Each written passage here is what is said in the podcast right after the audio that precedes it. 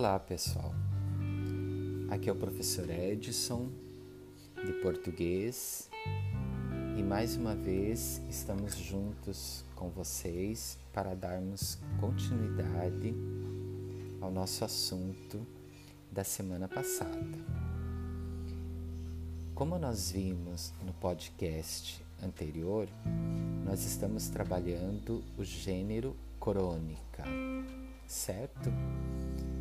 Então eu solicitei a vocês que pensassem sobre alguns assuntos do dia a dia, do cotidiano, que podem fazer parte de um texto que atenda a esse gênero textual. Para quem teve alguma dificuldade para fazer essa atividade que eu solicitei na semana passada, é só para você listar alguns assuntos, alguns temas, tá? Sempre lembrando que são assuntos, que são temas do dia a dia. Coisas que acontecem conosco, com a nossa família, com a nossa comunidade, no dia a dia.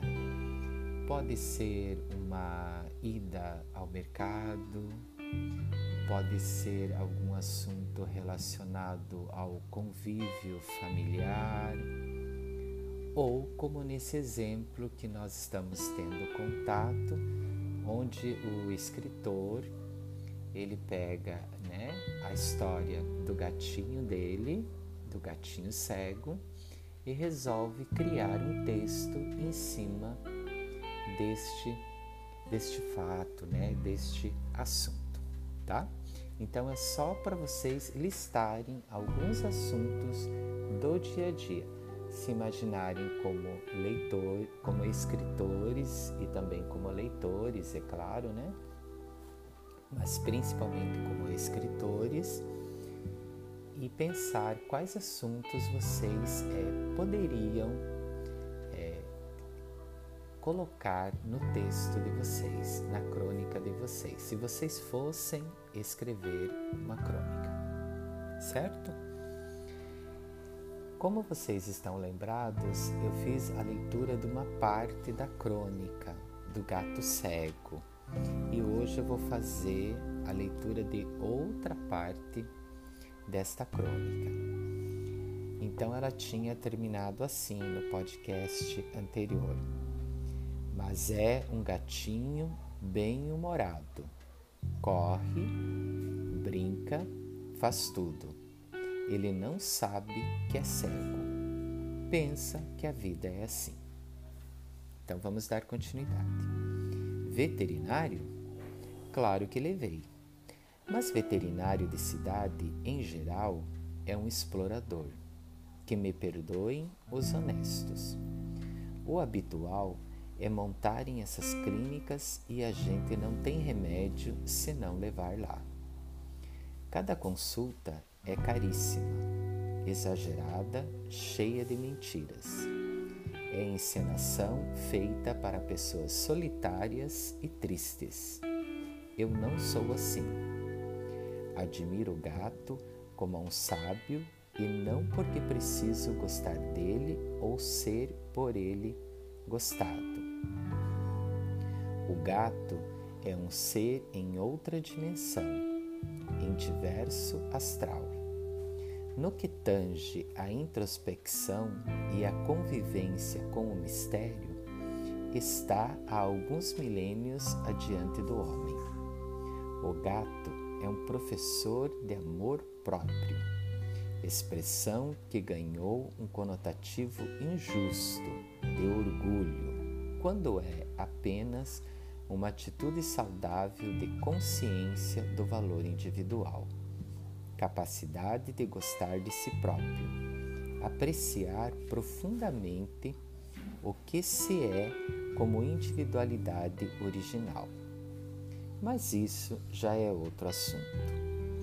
Eu dizia que não sou o solitário que transfere para o animal o carinho negado pela vida. Não tenho muito carinho, companhia e afetos formidáveis. Minha relação com o animal não é de transferência, é afeto meu que dou a ele, é admiração, é companheirismo e humildade diante da dor do mistério de viver, sobre o qual, mistério, várias vezes lhe peço ao gato orientação. Por isso, considero absurdo pagar o preço explorador desses veterinários de cidade. Mas levei, que remédio? Mil receitas, 15% do salário mínimo só de consulta, mais remédios, e a gente pensando na miséria humana, as pessoas sem comida. O olho dele não melhorou. E como sou cronista e é Natal, resolvi promover a salvação desse bichano com um fio de visão apenas num olho. Para tal, é necessário alguém muito especial. Alguém, desde logo, melhor do que eu. Não é difícil. Alguém capaz de doar o seu amor ao gatinho semicego salvando-o da rejeição que o acompanhará ou da morte. Então, essa é a segunda parte da crônica O Gato Cego. Próximo encontro, nós terminamos a leitura para vocês, certo? Para finalizar o nosso podcast, eu vou deixar mais uma tarefa para vocês. Então, é, reforçando, eu tinha solicitado para que vocês é, listassem alguns assuntos do cotidiano que podem servir de inspiração para vocês escreverem uma crônica.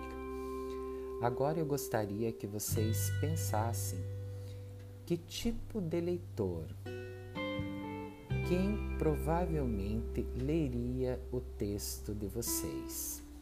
Lembrem-se que a tarefa é para você se imaginar como um escritor, como um redator de jornal onde você precisa escrever uma crônica.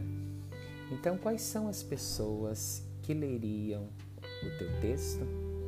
Quais as características dessas pessoas?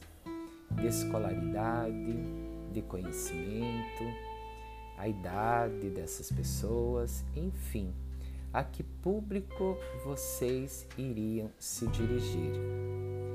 Então, essa é a tarefa que eu deixo para vocês nesse segundo podcast, ok? Então, fiquem com Deus, tenham uma ótima, uma ótima semana, bom dia Continuem se cuidando, cuidando da família de vocês, cuidando dos amigos, de quem vocês amam, certo? E se tiverem alguma dúvida, contem comigo, com o professor Edson de português e com todos os professores do Alaor Coutinho.